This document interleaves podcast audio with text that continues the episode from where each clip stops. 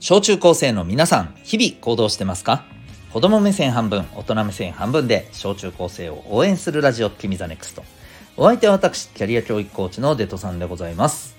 学校にない楽しく心地よく胸を張って生きる人になる方法を学べるコーチングの教室を営んでおります。この放送では目標、人間関係、成績、進路、エンタメなどを中心に日常のことから得られる学びを毎日お送りしております。今日はですね、えー、諦めないこと自体がエネルギーになるというテーマでお送りしていきたいと思います。タイトルそのまんまの結論でございます。えー、よろしくお願いします。だいぶ沖縄あったかくなってきましたね。あのー、ちょっと、えー、これは聞いた話なんですけど、もう、あの、泳ぎに行ったっていうね、人もね、あの、はい、私が知ってる方には、えー、いらっしゃいます。うん。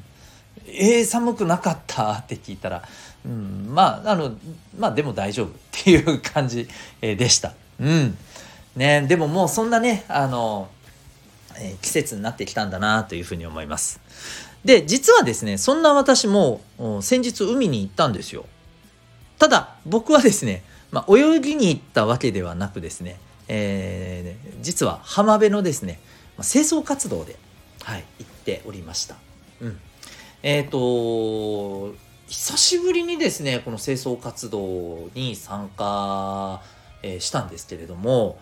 その時にね、あの、感じたことを今日はね、ちょっとお話ししていきたいなと思います。えっとね、そこはですね、あのまあ、ビーチで、実は定期的に、その、清掃活動をしている場所らしいんですよ。うん。で、えーまあ、実はですねこのビーチの近くにですね、えー、カフェがあって、まあ、このカフェもまたねすごく素敵なあなカフェでしてもしこれ聞いてねあの気になって、えー、ちょっと場所知りたいですっていうね沖縄の方いらっしゃったらねあのまあなんだったらねコメントなりメッセージなりいただけたらはい。あのぜひ、えー、こういうとこですよっていうふうにねあのはい、ご案内させていただきますけども本当素敵なあの場所です。うん、で、えー、まあ、そこのね、あのこのプライベートビーチ的な、まあ、ビーチでですね。で、まあ、しょっちゅうあの清掃活動されてるらしいんですが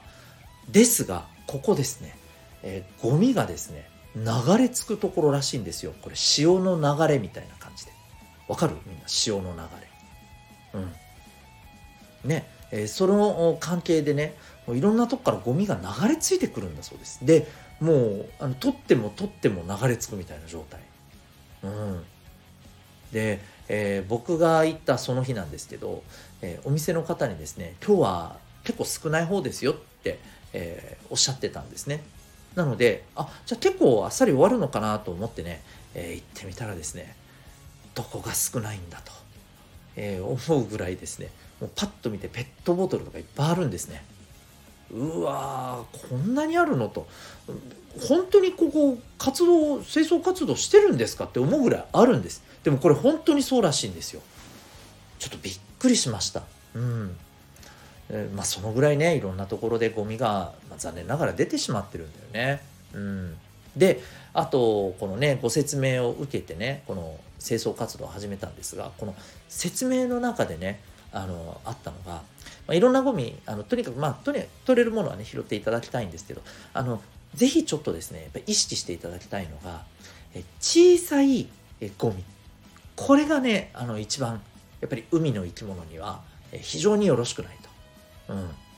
あのマイクロプラスチックとかね、え、いう言葉を聞いたことある人もいるのかなちょっとわかんないけど、もし、あの、え、ないわ、そんなんっていう人は、あの、マイクロプラスチックでね、検索してみてください。いろいろね、それに関する、あの、問題をね、え、書かれてる記事がいっぱい出てきますんでね、ぜひ、あの、興味ある方見てほしいんですけど、そう、これがやっぱりね、一番よろしくないので、できれば、えー、そういうものを意識して拾っていただけると嬉しいですっていう風なあの説明があったんですね。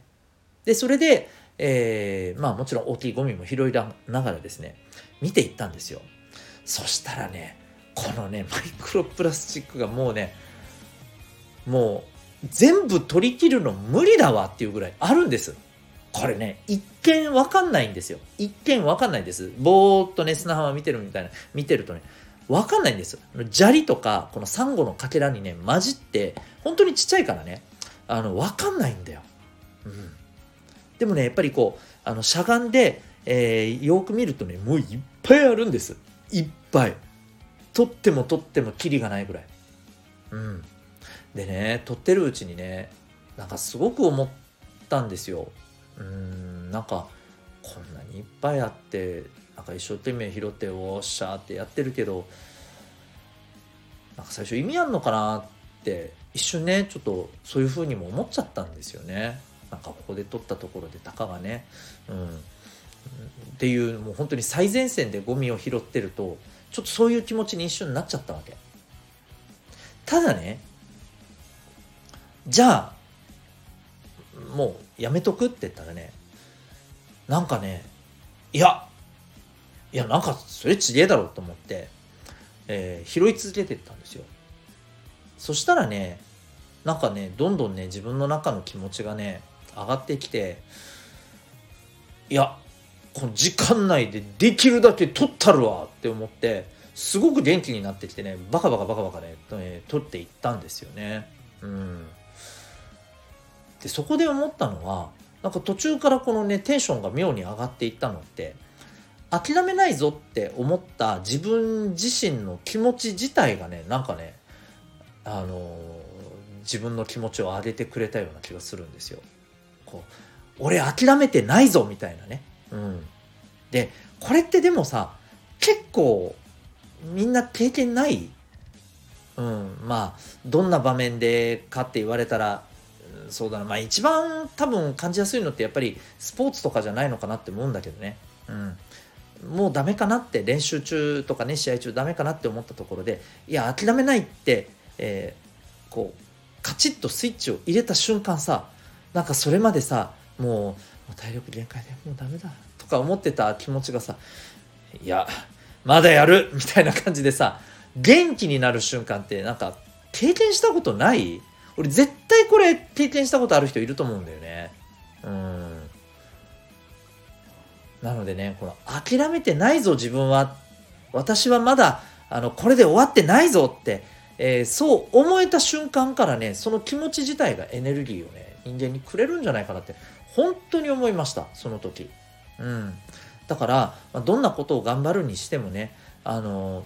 諦めないぞってやっぱり思うことってすごく大事なんだなって思いました諦めるあの諦めが悪い人ってやっぱ強いよねうんそれってねただ単にね諦めないからっていうだけではなくてこの諦めねえぞって思った時のこの、えー、爆発力みたいなのがねきっとあるんじゃないかなと思うんですよね。うん、ぜひですね、まあ、このちょっと感覚、えー、もしねあの、えー、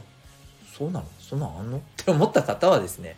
ちょっとどこかでそれを意識してもらえたらと思いますしああ分かる分かる自分もあるわって思った人はですね、えーまあ、ぜひね、えー、こういったことをもう少しね意図的に使えていくといいかもしれないね。ということで今日はですね、えー、諦めないという気持ちがね、えー、パワーをくれるとそんな、えー、お話をさせていただきました。あなたは今日この放送を聞いてどんな行動を起こしますか？それではまた明日。学び大きい一日を。